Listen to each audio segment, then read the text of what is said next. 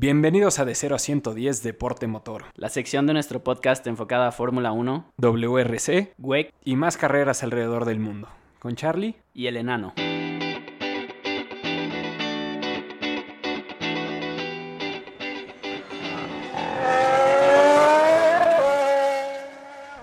Bienvenidos. Bienvenidos a De 0 a 110 Deporte Motor. ¿Cómo estás, enano? Muy bien, Charlie. ¿Tú qué tal? Muy bien, muy bien. No tan feliz como en los últimos podcasts que hemos hecho de Deporte Motor. No porque haya perdido Ferrari, sino porque la carrera estuvo poco más mala de lo que nos tenía acostumbrado la Fórmula 1 en las últimas carreras. Ya nos habían mal acostumbrado, ¿no? Como que Ferrari ganando y las carreras entretenidas y pues esta como que nos quedó a deber un poco. Sí, eso estaba pensando antes de esta carrera. O sea, viendo las últimas, Mons estuvo muy buena, eh, Spa estuvo muy buena, las de antes del break, Hockenheim estuvo increíble, Hungría también estuvo muy buena, Austria estuvo muy buena. Yo creo que fuera de... Bueno, si pusiéramos, si dejáramos de lado que Mercedes ganó el campeonato y Hamilton el campeonato de pilotos como desde la carrera número 6, si no tomamos eso en cuenta, yo creo que ha sido de las mejores temporadas de la época híbrida, ¿no? Sí, de las últimas temporadas ha sido de lo mejor, tienes toda la razón. Sí, bueno, si no contamos algunas carreras como Francia, China y probablemente esta. no, bueno, pero comparada con Francia, esta estuvo bastante movida, ¿no? Yo diría. Sí, sí, sí. Y sí, con China también. Pero no sé, no sé si sea el circuito. No sé, pero siempre viendo en retrospectiva esta carrera y las que ha habido en Sochi, como que es un circuito medio gris, ¿no? Tiene muchas curvas, ¿no? Como que es bastante lento, apretado, no sé. Sí, y siempre, la neta, han sido. Bueno, todas, todas las carreras las ha ganado Mercedes aquí. No me acuerdo cuándo fue la primera, pero. 2014, creo. Ok, o sea, cinco años, los cinco ganados por Mercedes. Bueno. Pues sí, la verdad no me acuerdo de ninguna carrera buenísima en este circuito. Y luego volvimos a regresar a los 1-2 de Mercedes, entonces, pues sí, se vuelve un poco más complicado. sí, ¿eh? Y bueno, pues hoy vamos a cambiar un poco la dinámica que hacemos normalmente en estos podcasts donde les narramos la carrera. Vamos a hablar de equipo por equipo y vamos a hacer un pequeño resumen de lo que pasó con cada equipo y después vamos a comentar un poco más a fondo cada uno, ¿no? A ver si les late, nos dicen, si no les late, también nos dicen y a ver si tomamos en cuenta su comentario.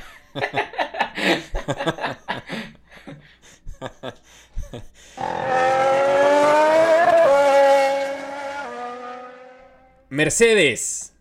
Luis y Bottas tuvieron suerte y lograron terminar 1-2 en una carrera sin muchos contratiempos para ellos. La regla que permite que pares a Pitts bajo el Virtual Safety Car básicamente le dio la victoria a Hamilton, que remató con una fast slap para cerrar con el fin de semana. Sí, pues creo que lo resumiste eh, eh, perfectamente, o sea, no pudo haber sucedido nada mejor para Hamilton, ¿no? El Virtual Safety Car le dio pues literal la carrera no, no quisiera decir que tuvo suerte porque la verdad es que siempre se mantuvo competitivo en toda la carrera, ¿no? Estuvo ahí muy pegado a los Ferraris y tal. Y pues solo estuvo en el lugar indicado, en el momento indicado, diría yo, ¿no?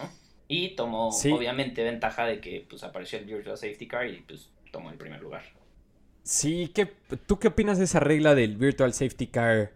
A mí me zurra y no es que no es porque le haya costado a Ferrari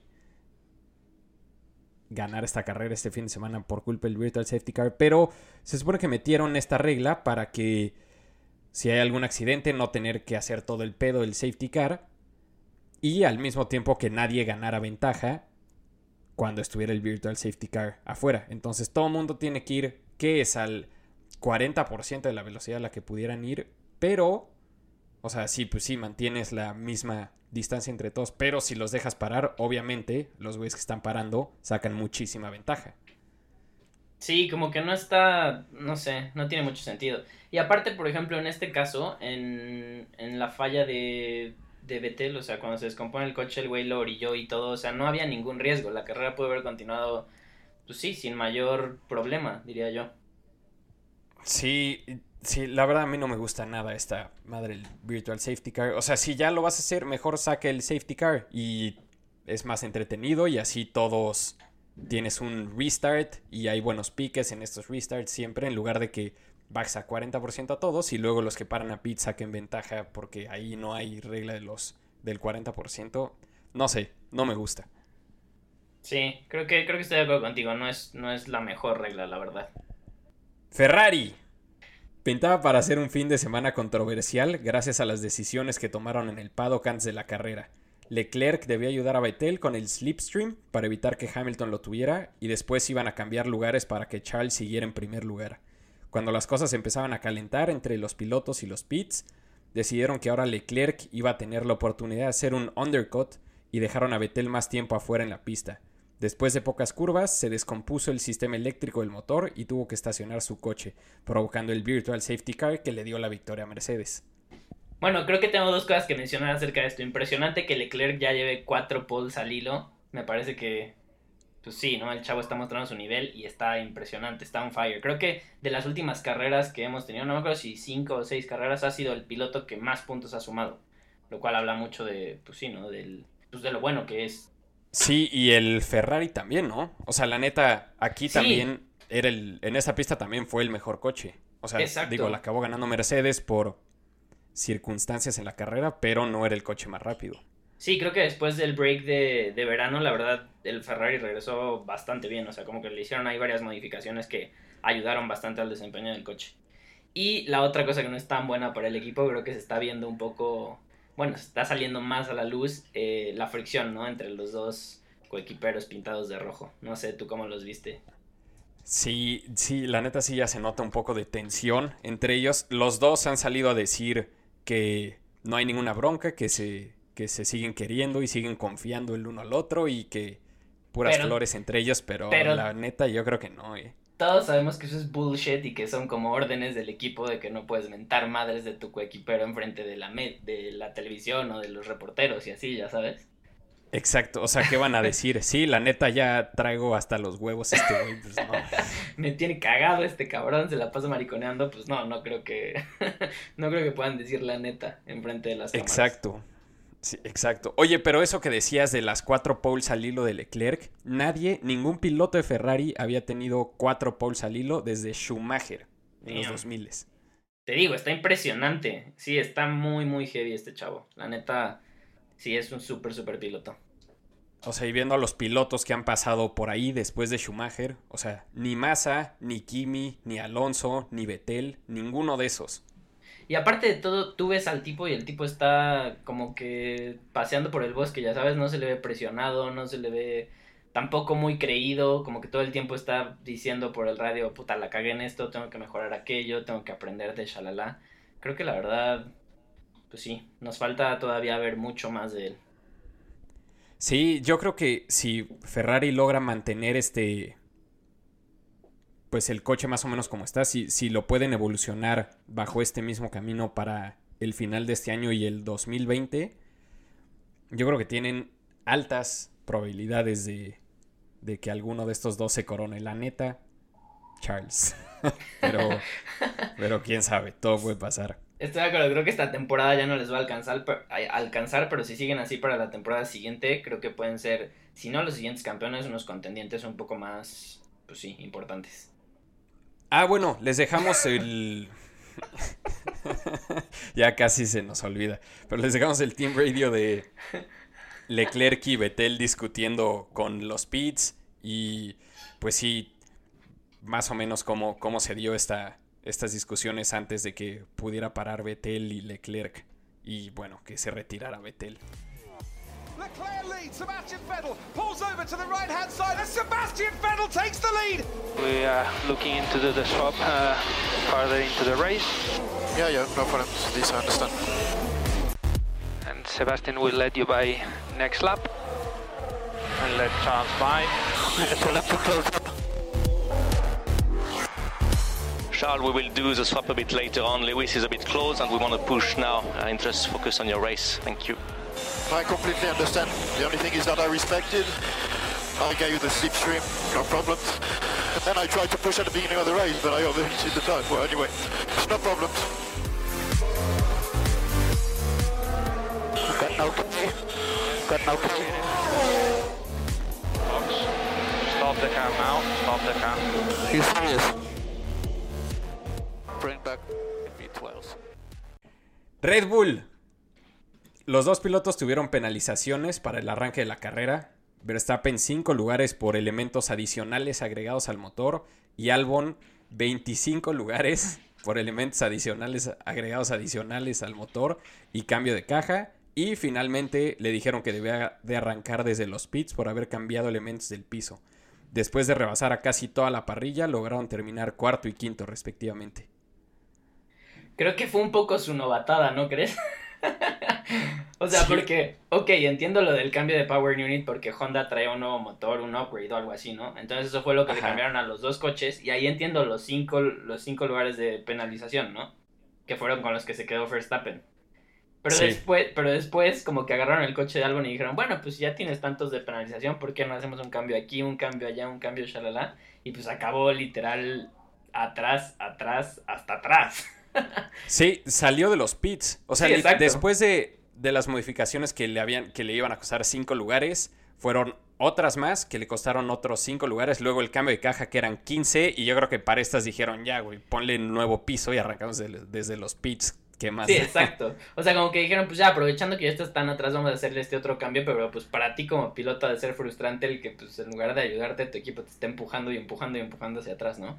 Pero la verdad, hablando de futuros talentos, bueno, ni siquiera futuros, como talentos de este de esta temporada, yo creo que Albon también ha estado mostrando pues de qué está hecho, ¿no? Creo que en el podcast pasado dijimos que como que pues no se veía este gran diferencia entre Gasly y él, pero aquí Sí. de hecho se aventó un pique con Gasly bastante bueno donde lo acabó pasando por la parte exterior de la curva y así, y pues digo, no hay mucho que decir si arrancas desde pits y terminas en quinto lugar es porque o tuviste muchísima suerte o lo haces bastante bien. Que creo que aquí, aquí fue una combinación de ambas, ¿no? Ajá. O sea, y no es que, no es que fue en la estrategia así. O sea, sí logró pasar a muchísimos coches y fueron buenos pases. Sobre todo ese que dices, ese pique con Gasly estuvo buenísimo. Y aparte más el morbo de decir, Exacto. pues son los dos que están peleando por el... Digo, obviamente es un toro rosso contra un Red Bull. Tenía las de perder Gasly, pero... sí, pero no. sí, de todas maneras fue un buen pase. Pero el pase con Gasly se fue, se vio que era así como personal, ya sabes, de hombre por hombre. Como cuando te meten de cambio en un partido de fútbol y tú acabas metiendo el gol, ya sabes. Algo así.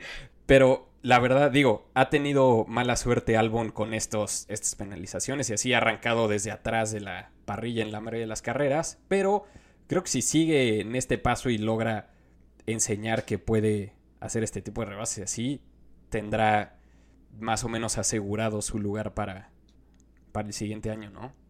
Y otra cosa muy parecida a Leclerc es que el tipo también es súper cool, ¿no? Como que siempre está chill, nunca farolea, en las entrevistas siempre es así como todo buen pedo, todo... No sé, Sí, siento que son parecidos. sí, o sea, la verdad, si el futuro de la Fórmula 1 es Leclerc, Verstappen y Albon, Imagínate eso. o count sea. me in. Sí, exacto. Ya los demás, pues, quién sabe, la verdad. Bueno, Russell, Russell si alguna vez logra tener un buen coche. Y Norris, ¿no? Norris también lo hace bien. Sí, sí, pero un poquito más atrás. pero bueno, hablando de McLaren. Primero que nada, hay que decir que esta semana firmaron un acuerdo con Mercedes para comprarles motores a partir del 2021, haciendo que regrese la sociedad que le dio el campeonato a Lewis Hamilton. Arrancando desde quinto y séptimo lugar, tuvieron chance de sentarse en la mesa de los grandes durante diferentes puntos de la carrera, poniéndosele al tú por tú a Mercedes en las primeras vueltas y después compitiendo contra los Red Bulls que venían desde atrás. Cerraron un sólido fin de semana terminando sexto y octavo. Pues como lo hemos venido diciendo, ¿no? Best of the rest, yo creo que ya aseguradísimo. El top del best of the rest, si así lo quieres ver. Porque sí, aunque, por ejemplo, en el arranque vimos a Sainz ponérsela al tú por tú a, a Hamilton. Y después hubo otra donde también, de hecho, se le puso al tú por tú a Albon. Eh, ni tan al tú por tú porque Albon lo pasó bastante fácil. Pero pues sí, se nota que, pues sí, ha mejorado bastante su coche. Y los dos pilotos han entregado puntos en las últimas carreras, ¿no? Entonces, pues sí, Sí. creo que la verdad van van subiendo ahí poco a poco, pero constantemente.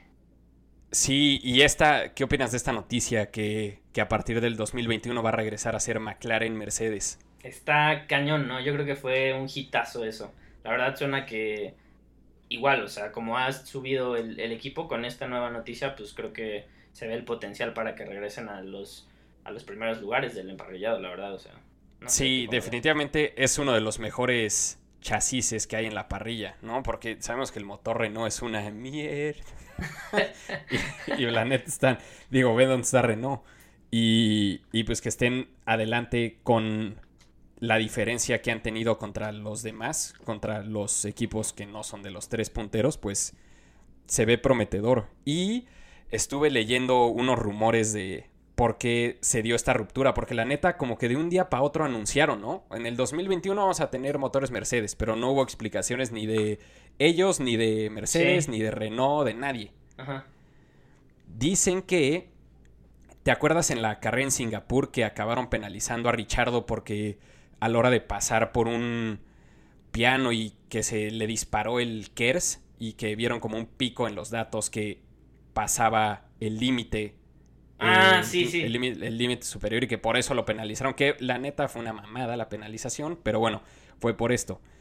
Y dicen que eso en los datos, o sea, los güeyes de McLaren se dieron cuenta que ellos no tenían esa opción. O sea, no es que no es que estén haciendo trampa los de Renault, sino que el hecho de que haya brincado en los datos esto, aunque haya sido sin querer, enseñaba que el sistema puede tener ese brinco para qualis, para este tipo de cosas. Digo, aunque esa vez pasó el límite por error, pero tenía la posibilidad de tener un brinco dentro del límite. Te digo, para hacer rebases, para que no te rebasen, para este tipo de cosas. Y dicen que los motores Renault que tiene McLaren no tienen este feature, o sea que no pueden tener estos brincos que salieron a la luz por los datos por los que penalizaron a Richardo.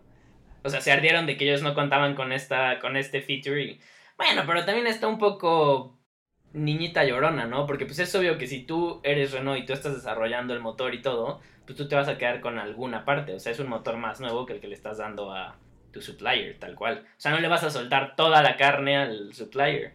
O sea, tú Es que en teoría sí lo cliente, tienen que ¿no? hacer. O sea, según yo en los contratos tiene que ser el mismo motor. O sea, más si te están dando una lanísima por él, tiene que ser el mismo motor, el mismo funcionamiento, todo. Y pues ya tú lo acoplas a tu chasis como mejor puedas. Pero en esencia tiene que ser el mismo motor y con las mismas. Pues sí, con las mismas features. Pero a ver, ¿quién, quién, más en, ¿quién más ahorita tiene motores Ferrari? Son motores viejos, ¿no? No es el mismito motor. No, sí es el mismo, sí es el mismo. ¿Sí? Ajá. Según yo, eso que eran motores del año anterior y así se acabó por ahí en alguno de los años recién, no sé si fue 2017 o 18, hace no tanto, dijeron que ya Nel, que eso no se iba a poder, que tenían Ah. que ser los mismos motores, no matter what. Ya veo. Bueno, y esto también puede ser bueno para Renault, ¿eh? O sea, digo, parece que es una porquería que les hayan arruinado el contrato y se hayan ido con McLaren, lo cual sí es. Pero también creo que Renault ya no está como para andar repartiendo motores y andar desarrollando, o sea, perdiendo tiempo en desarrollar motores para clientes. Creo que ya se deberían de enfocar en desarrollar sus dos motores para sus dos coches y chance eso les termina favoreciendo, ¿no? Como ya focus on your thing y deja que los demás hagan lo que tengan que hacer. Sí, pues a ver qué pasa con ellos. Oye, pero regresando a McLaren, ya digo, quién sabe qué pasa en el 2021, ya veremos. Pero, pues aparte del, de los buenos resultados que están teniendo, se nota que hay como buen vestidor, ¿no? Sí, la verdad creo que como que les ha servido que tienen a dos chavitos ahí, pues sí, bastante buena onda. Uno ya no tan chavo, pero pues sigue siendo la verdad una persona joven. Y como que llevan... Sí, igual. Arman, arman buen ambiente ahí, ¿no? Con el equipo y se la pasan bromeando, ya tienen hasta el clásico festejo y sí, se ve, se ve que hay buen ambiente en el equipo. Hay buen vestido. Sí, sí, eso parece. Aquí les dejamos el Team Radio después de que acabó la carrera de Sainz y también de Norris, los dos bromeando con sus ingenieros. Yes, Carlos, checkered flag, get in. P6, P6, baby. Good job, guys. Solid, very solid. Yeah, good job, Carlos. Well done. How does that song go? I don't know. It was oh, the corridor. But you know what came to my mind? Go, go, squeeze!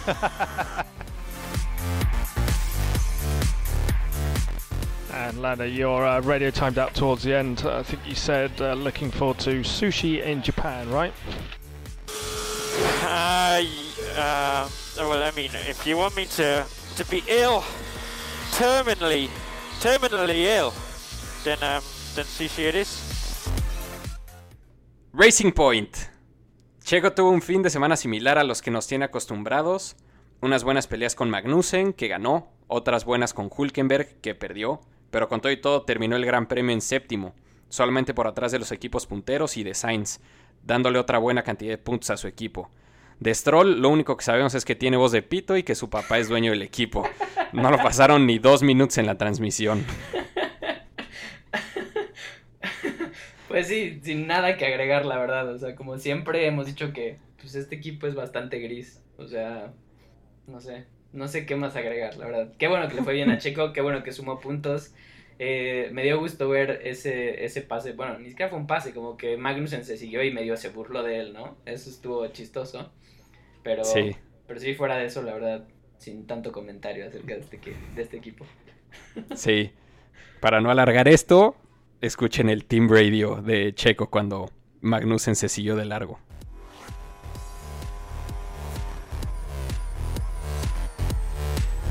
I hope you like that one, man. Checo, we never had a doubt. Haas. Contrastes entre los dos pilotos. Magnussen terminó noveno a pesar de haber tenido una penalización de 5 segundos por infringir los límites de la pista y ganar ventaja.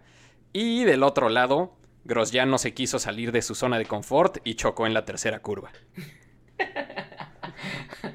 A lo que nos tiene acostumbrados Grosjean, ¿no? Sí, la neta, lo que hemos dicho, digo, sí, no fue su culpa. Sí, en esta 100%, ocasión. O sea, fue. Pero, güey, siempre está ahí. O sea, pase lo que pase, siempre está ahí. Y ahorita les vamos a poner el Team Radio de cómo tomó esto. Pero, pues básicamente se estaba quejando mucho del arduo trabajo que hacen todos los ingenieros para poner el coche a punto y todo, y que luego le choquen.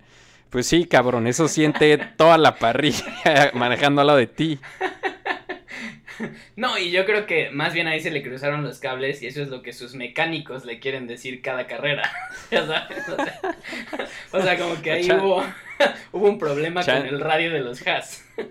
Sí, chances sí, chances sí se lo dicen y solamente esta vez dijo, bueno, ahora lo voy a decir yo porque ahora me chocaron a mí y ahora tengo el tengo el punto más alto moralmente. Oye, pero no, ya hablando en serio, la verdad sí fue bastante desafortunado, ¿no? Su choque, en esta ocasión.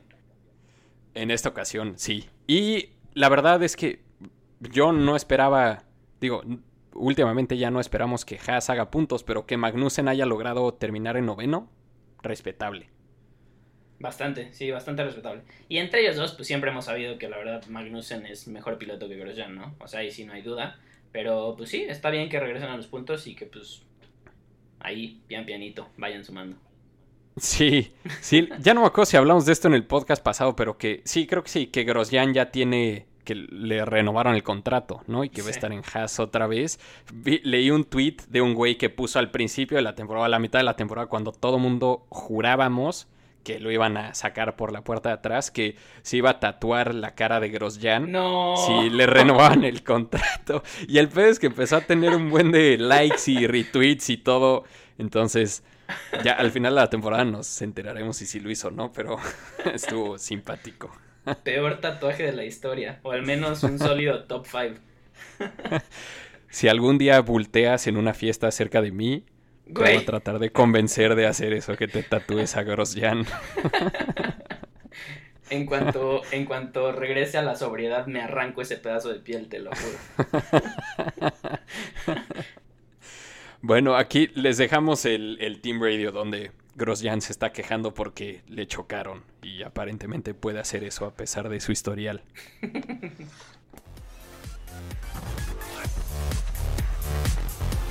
Are you okay? Are you okay? Yeah, someone crashed into me.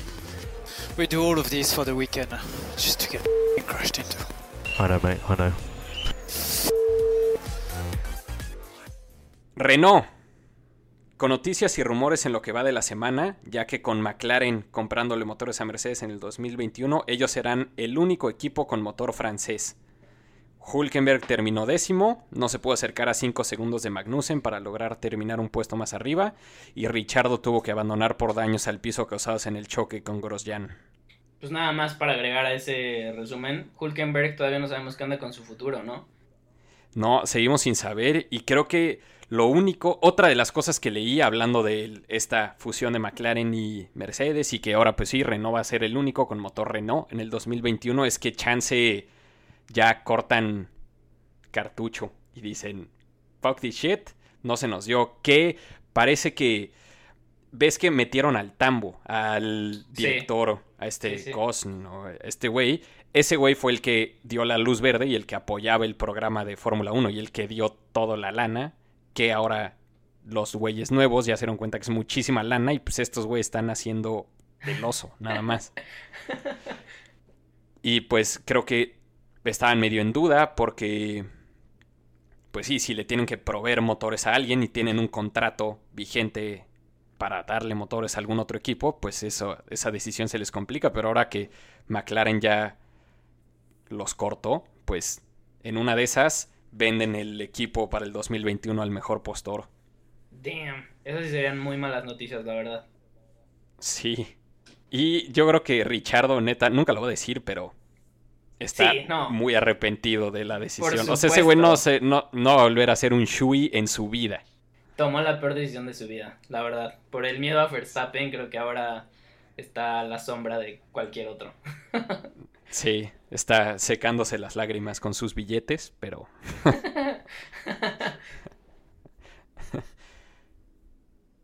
Toro Rosso. Tampoco han pasado desapercibidos. Hay rumores de que le quieren cambiar el nombre al equipo. La propuesta, Alpha Tauri. Y bueno, en la carrera tuvieron varios momentos que le han de haber parado el corazón a su jefe de equipo, ya que estuvieron peleando entre ellos durante varias curvas. Ya terminó en doceavo y Gasly 14. En una en específico, ¿no? Casi se embarra eh, Gasly. Creo que sí fue Gasly en, en la parte trasera de Kvyat, ¿no? A Que nada, se siguió de nada. largo, ¿no? Sí, se siguió de largo, pero por nada la alcanzó a librar. O sea, yo creo que ahí sí todo el equipo skip the beat. Sí, neta, ha de haber, ha de haber pasado a dos centímetros del alerón delantero de, de Kvyat. Sí, sí, estuvo. Y luego después, digo, estuvieron buenos, sí tuvieron buenos piques y ya, creo que fue en Spa también, ¿no? Donde habían tenido buenos piques entre ellos, entonces pues creo que se está armando una buena team battle entre estos güeyes. Pero sana todavía, ¿no? Nada como la de Ferrari. Creo que está todavía. Está under control. Exacto, exacto. Y creo que Gasly todavía tiene esperanzas de que lo promuevan otra vez el siguiente año, aunque creo que ya se le está yendo ese tren. Y pues mala fortuna para Kvyat, ¿no? En su, en su home turf. Sí, la verdad sí, ¿eh? Y de hecho, desde las qualis estuvo medio atorado ese fin de semana, pero bueno, pobre güey, igual, pues en un toro roso no podía esperar mucho más. ¿Y qué opinas? ¿Qué, qué dirías si le cambian el nombre a Alpha Tauri en lugar de toro roso? Que no lo hagan, ¿por qué? No Toro- sé, Toro no, Rosso no suena padrote.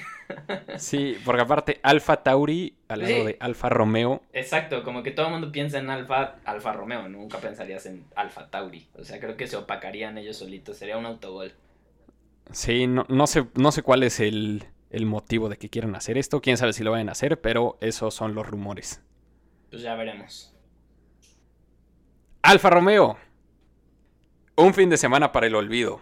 Giovinazzi fue el tercer suertudo en salir perjudicado en el choque de Grosjean y terminó quinceavo. Kimi arrancó antes de que las luces se apagaran y le costó una penalización que acabó con su carrera. Terminó treceavo. Estuvo tan mala la carrera de Alfa Romeo que ni siquiera tenemos buenos radios de Kimi. Eso lo dice todo. Sí, literal, ni siquiera cuando la cagó en... Sí, yo creo que pensó que se estaban apagando las luces, arrancó y luego se frenó, o sea, se dio cuenta, se frenó y luego sí se apagaron las luces, entonces los que estaban atrás de él arrancaron, lo pasaron todos y encima de eso la penalización, entonces ya, digo, si no hubiera sido por el choque ese de Giovinazzi, este, que básicamente lo hicieron sándwich Sí, entre hicieron Richardo y Grosjean. Y acabó como brincando en su llanta Grosjean, ¿no? Por eso fue por lo que chocó. O sea, como que se atoró en la llanta trasera de Giovinazzi y pum, salió volando y pum, se trompeó y se estampó. Sí, exacto. Y pues sí, él con todo y eso, con todo y los desmanes de Kimi, pues acabó adelante de Giovinazzi. igual, treceavo y quinceavo, pues. Nada que celebrar. Y por último, nada más y nada menos que Williams. Durante el Virtual Safety Car de Vettel, Russell tuvo un problema de frenos que causó que terminara en el muro sin poder hacer mucho al respecto. El equipo decidió, decidió retirar el coche de Kubica después de este incidente en caso de que tuviera el mismo problema. Otros dos DNFs para el equipo inglés.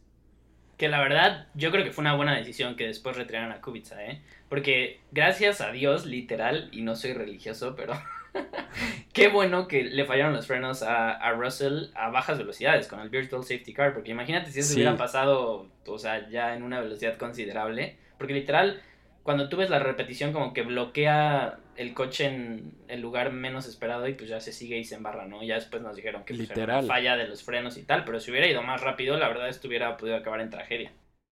Creo que fue una buena decisión de parte del equipo. Definitivamente, aparte no es como que iban Sí. a pelear por puntos esta Exacto. entonces, No, no se están peleando nada, pues mejor no arriesgues a tus pilotos, la verdad. Sí, buena decisión. Y pues bueno, ese fue el fin de semana en Rusia. Sigue Japón, ¿no? En dos semanas. Sí, Suzuka, a mí la verdad me encanta esta pista. Eh, digo, no el 100% de las veces es una buena carrera, pero generalmente sí. Y aparte también hay... eh, juega mucho el clima, ¿no? Muy seguido toca lluvia. Suena prometedor, ya veremos.